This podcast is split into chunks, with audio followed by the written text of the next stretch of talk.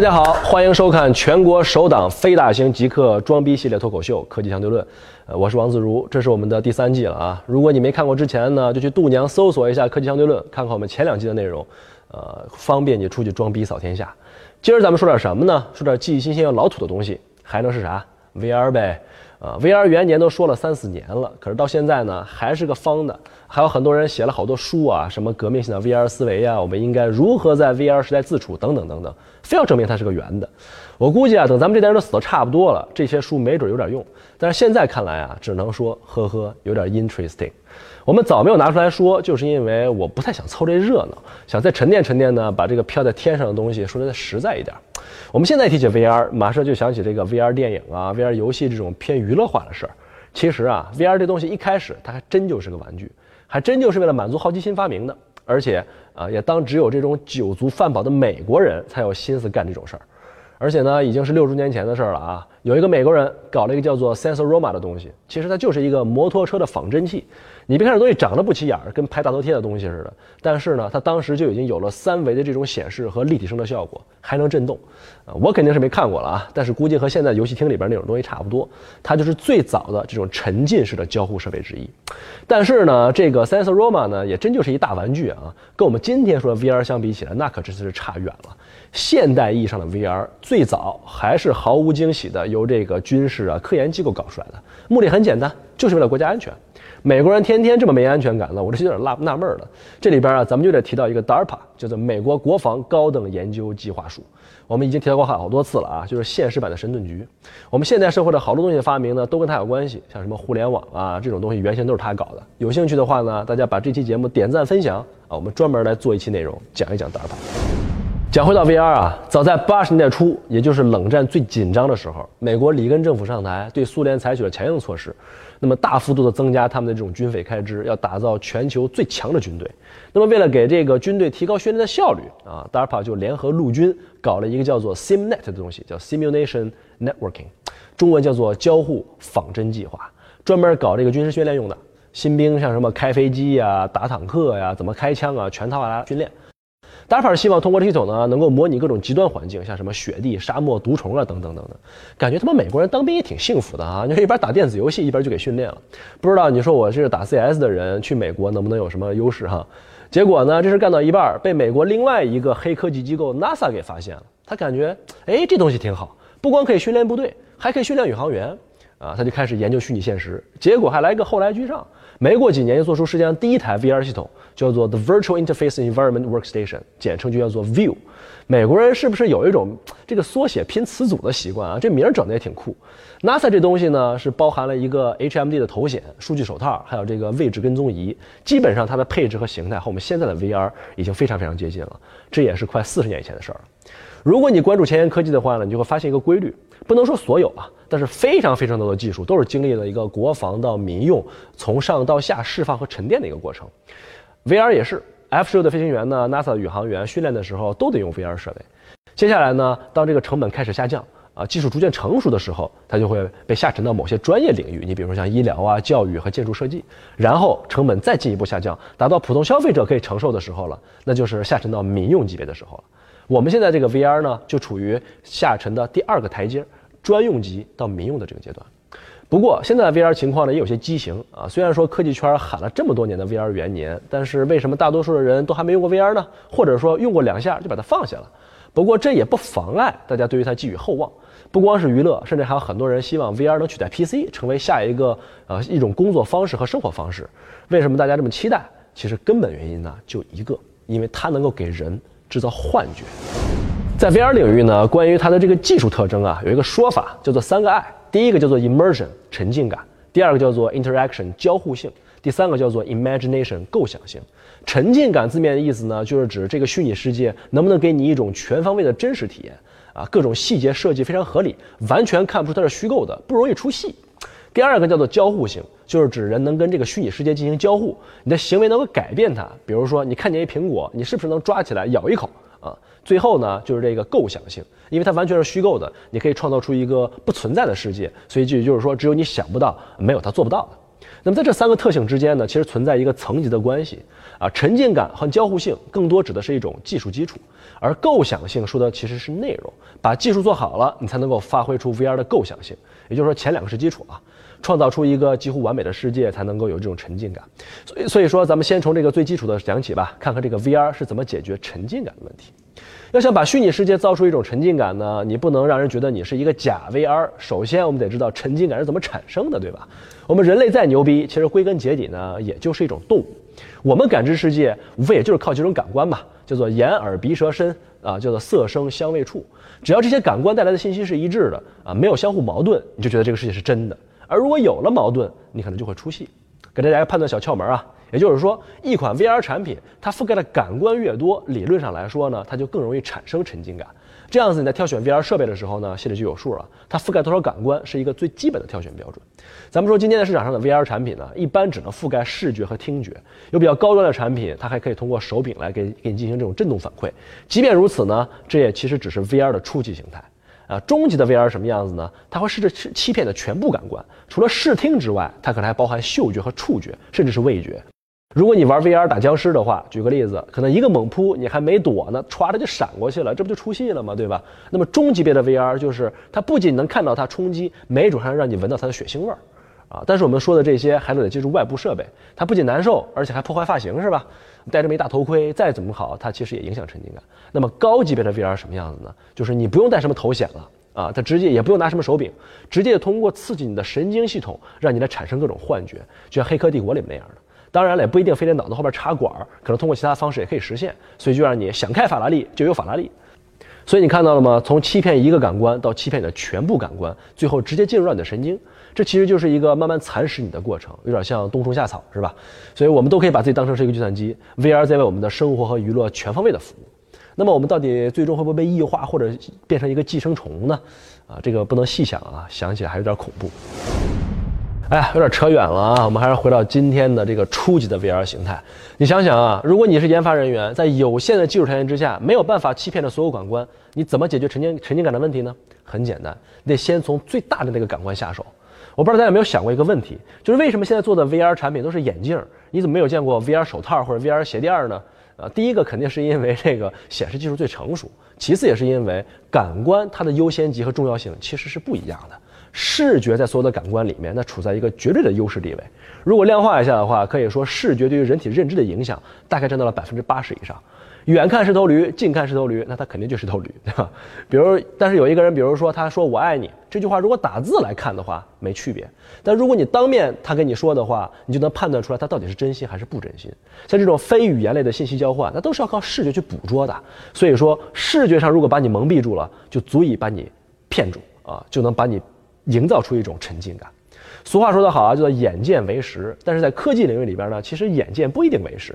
就这么说吧，其实视觉啊是一个他妈特别好欺骗的东西，要不然哪来的魔术呢？所以说啊，VR 要想欺骗你的视觉，它是让你把本来平面的东西看成是立体的。这个呢，其实一点也不难，因为人之所以有立体的视觉，无非就是因为人有两个眼睛，而且位置不一样。所以你看到东西呢，它也不一样。那视觉中枢把你两个眼睛的信息一融合，再对比两边图像的差别，你大脑就可以判断出方向、位置啊这些信息，产生一种空间感。所以现在呢，我们只需要有两块屏幕或者一块屏幕分两块显示啊就可以了，就可以营造出一种所谓的立体的视觉。那么这个在 VR 的这个头显的原理当中呢，叫做视觉融合。利用这个原理呢，一块九块九的盒子就能让你产生立体视觉。你看到了吗？我们的幻觉都就他妈值九块九。原理啊，其实就是这么简单。但是立体视觉这个事儿啊，你光是有还不够，你还是把它做精，这就非常难了。我们今天一提 VR 啊，脑子里边第一反应就是戴个头显。但事实上，VR 的视觉体验可不是由它自己能决定的。一个完整的 VR 体验至少有三个环节来配合：第一是头显，第二是运算中心啊，可以是主机，也可以是内置的芯片；第三个是内容。像电影或者游戏这样的东西，VR 毕竟也是用人为的技术去营造的，所以人的感官极其灵敏，手可以感知零点几毫米的差异，眼睛就更灵敏了。你一点点小问题没跟没跟上，那就容易出戏。也就是说，对于 VR 的沉浸感来讲，哪怕是最容易做到的视觉，你只做到六十分是不行的，必须得朝着九十九分去瞄准。你拿现在的技术来说吧，一大问题就是帧率不够。帧率是什么意思啊？就是显示屏每秒钟能够显示多少张照片。你照片足够多，动得足够快，就会有所谓的动感啊，这就是视频。所以英文叫做 motion picture，呃，有动态的照片。咱们平时玩游戏啊，如果帧率不够啊，画面不清晰、卡顿了的话，你最多顶多就是不爽，拍桌子敲两句、骂两句。但是在 VR 里面，如果画面卡顿，你就头晕了，没准还得吐呢。啊，不信你戴眼镜的同学，你这么玩两下，你把眼镜上下晃一晃，差不多就是这种头晕的感觉。你要让画面流畅，头显的这种刷新率、主机显卡的这种帧率，还有游戏本身的这个帧率，都要达到要求。之前有个新闻啊，索尼放话说，想在 PSVR 平台上登录的游戏帧率必须达到六十帧以上，少一帧都不行。这就是索尼第一次把话说的这么绝。之前在 PS4 上面呢，本来呃要保证三十帧的画面，但实际上很多游戏都没达到。啊，索尼为了保证平台这个内容的数量和这个丰富性，也就睁一只眼闭一只眼。但是这次这么强硬的放放狠话是为什么？就是因为帧率对 VR 的体验确实太重要。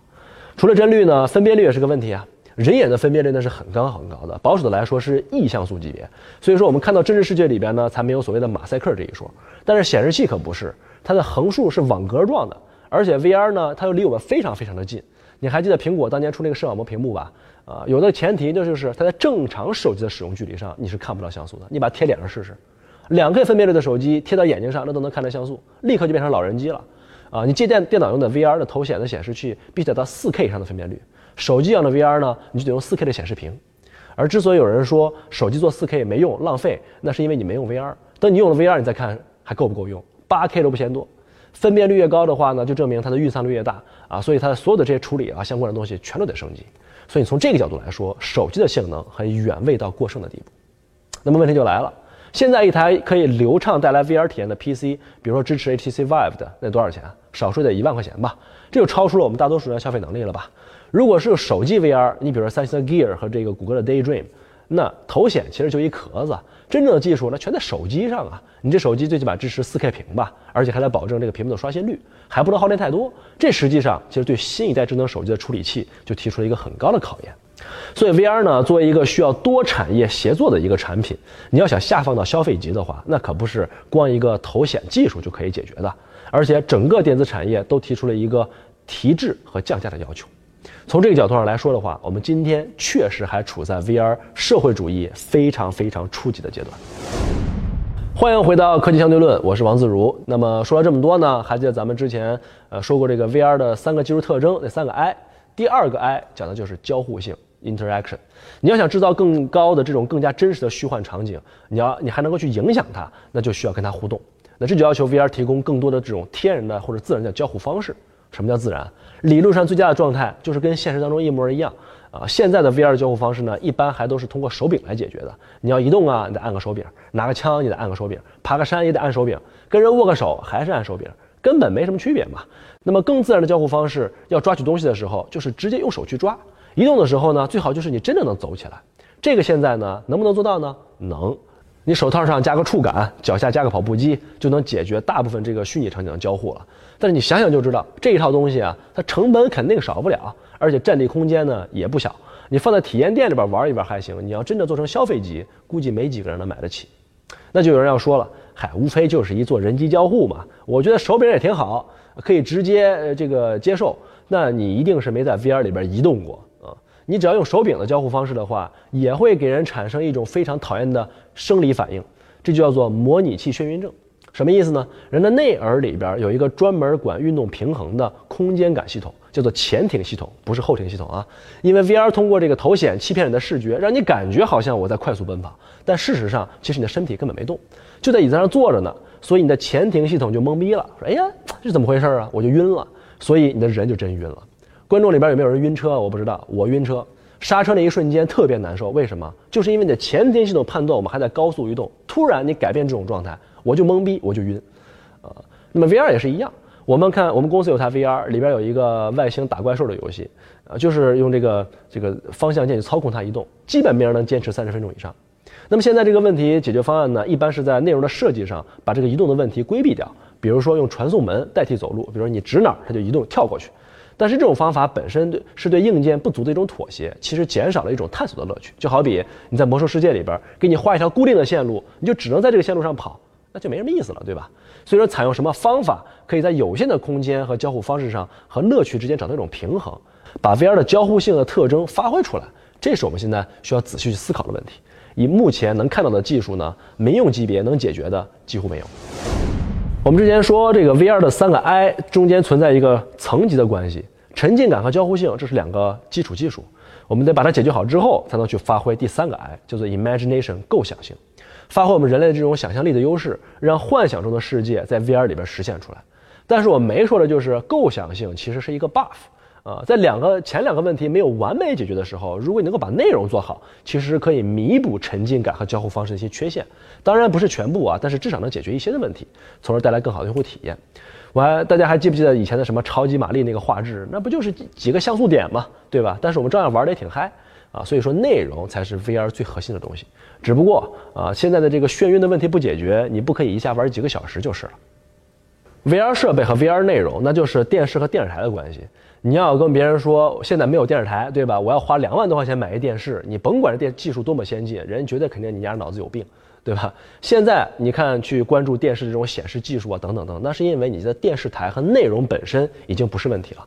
所以同样的道理，VR 技术再先进，如果没有配套内容跟上的话，那你买了它，你就是绝对是脑子有病。啊，我们回望一下历史，你就会发现比较成功的一些游戏主机，你像 PlayStation。啊，它每推出一代新主机的时候，必须要有一个自己的第一方工作室开发的三 A 大作去护航，保证三十到四十个小时的游戏时间，甚至很多核心玩家会冲着一款游戏去买主机。啊，你再想一想，当年这个索尼的 PSP 如日中天的时候，任天堂的 VU 为什么还能站住脚，守住自己的市场呢？那就是因为它总有那么几个牛逼的独占游戏，对吧？这就是内容的力量。所以在 VR 这件事儿上啊，在内容丰富之前，没必要过度去沉迷硬件。不做内容的硬件呢，也都他妈是耍流氓。所以说，我要是投资人的话，谁要拿个破眼镜来忽悠我的钱，我转身就走。所以说，现在几个大的 VR 厂家呢，都是意识到了这个配套内容的重要性，甚至是整个布局内容生态，像这个 P 呃叫做 PS Store，谷歌的 Daydream 啊，Vive 甚至是直接和这个 Steam 进行合作。但是你要做出优秀的 VR 内容，那可不是一天两天的事儿，你需要大量的金钱和时间的投入，一下子就把这个 VR 的门槛给拉高了。首先呢，从内容策划的角度来说的话，现在的游戏和影视行业已经非常习惯非常传统的这种策划方式了。但是你要在 VR 的前提之下，你整个的这种思路都要改变。以前策划只是我让你看到我想让你看到的东西。你比如说我们平时 z e r 拍视频的时候，你感觉这环境、动画什么都不错，是吧？其实就一帮宅男在一个乱七八糟的一个屋子里拍出来的，但是你根本看不着，因为我只让你看到了我想让你看到的东西。但是要拍成 VR 全景视频，那可不一样了，因为我们根本就不知道你会往哪看。啊，可以这么说，在 VR 这个自由度的这个前提之下，它直接削弱了内容生产者对于内容消费者的把控力。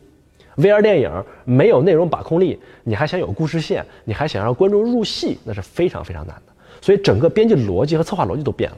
另外一方面，从内容生产工具来看的话，以前制作游戏使用那种引擎啊和电影的剪辑的这些软件，也都要升级换代。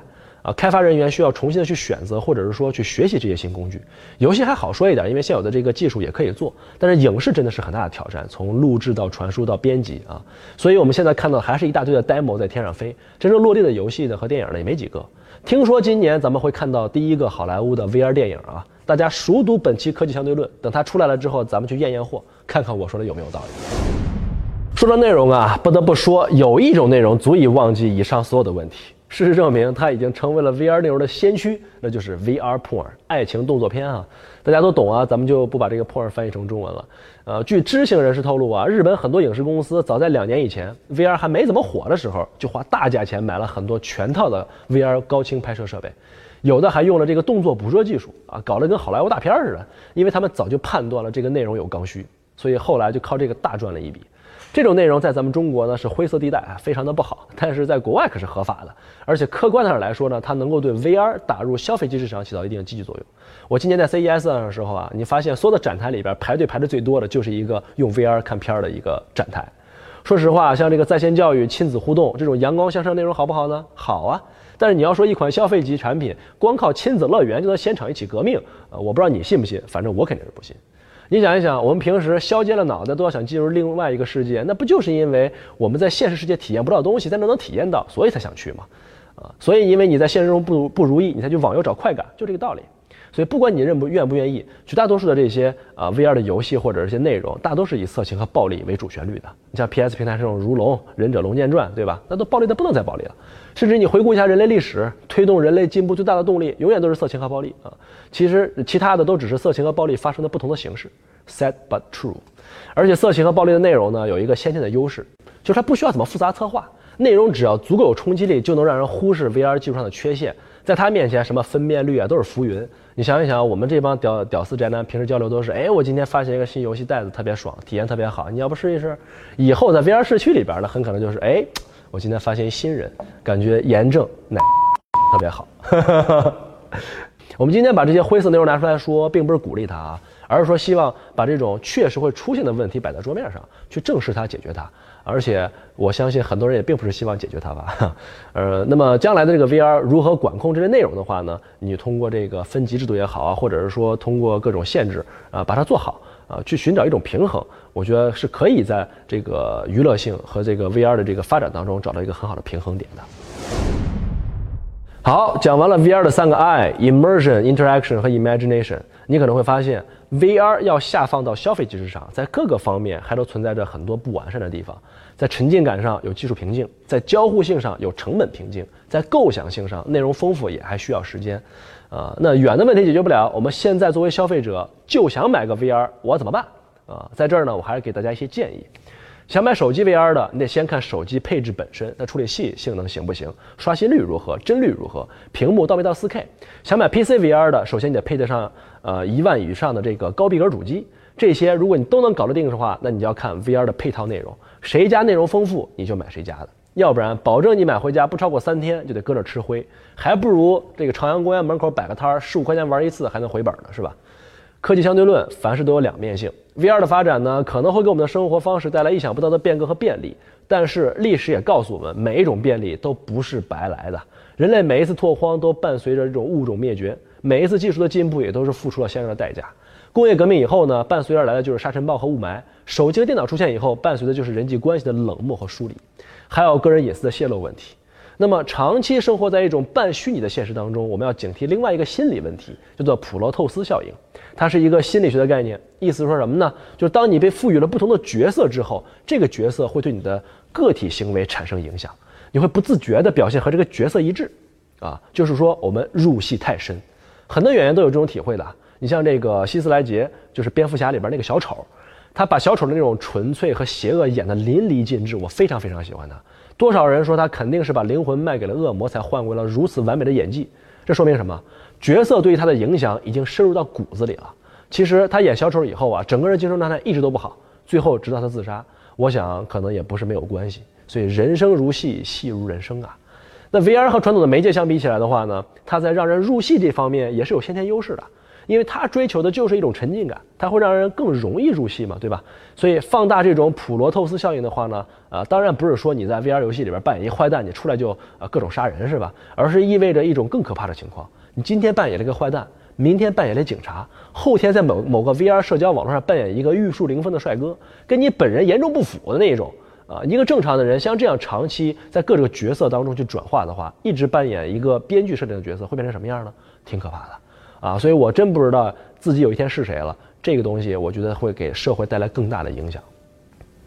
好了，今天讲了这么多关于 VR 的事儿，二十来分钟咱不能白听。最后咱得做个简单的总结，出去吹牛逼的时候防身用啊。第一呢，就是 VR 它是军事技术下放的结果，它的技术特点有三个爱然后你在这儿打住，等别人问你是哪三个 I，你再说。它分别是 immersion 和 interaction 和 imagination。第二呢，就是选 VR 设备的窍门。一看感官覆盖度，二看性能，三看配套内容，只卖你眼镜的全他妈是耍流氓。第三就是色情和暴力永远是人类进步的两大推手。你要记住这三点的话，看完今天的视频就算没白看，可以出去装逼扫天下了啊！好了，今天的节目呢，呃，就到这儿了。关于虚拟现实的话呢，呃，我们因为篇幅的限制，不可能讲太多的这个内容啊。比如说像它一个很重要的分支 AR，我们就还没讲到。如果说你要是有兴趣的话呢，给我们留言，我们可以单独来讲一期。如果你有任何想法，对于 VR 觉得没讨论尽兴的话，可以关注我们的这个 Ziller 科技小队的微信公众号，写下你们的留言，我们每一条都会看啊，我们都会跟大家进行互动的。那么更多的科技视频的话呢，可以登录我们的官方网站 Ziller.com。如果你不嫌烦的话呢，也可以关注我的个人微博。好了，今天内容就正式告一段落，我们下期再见，拜拜。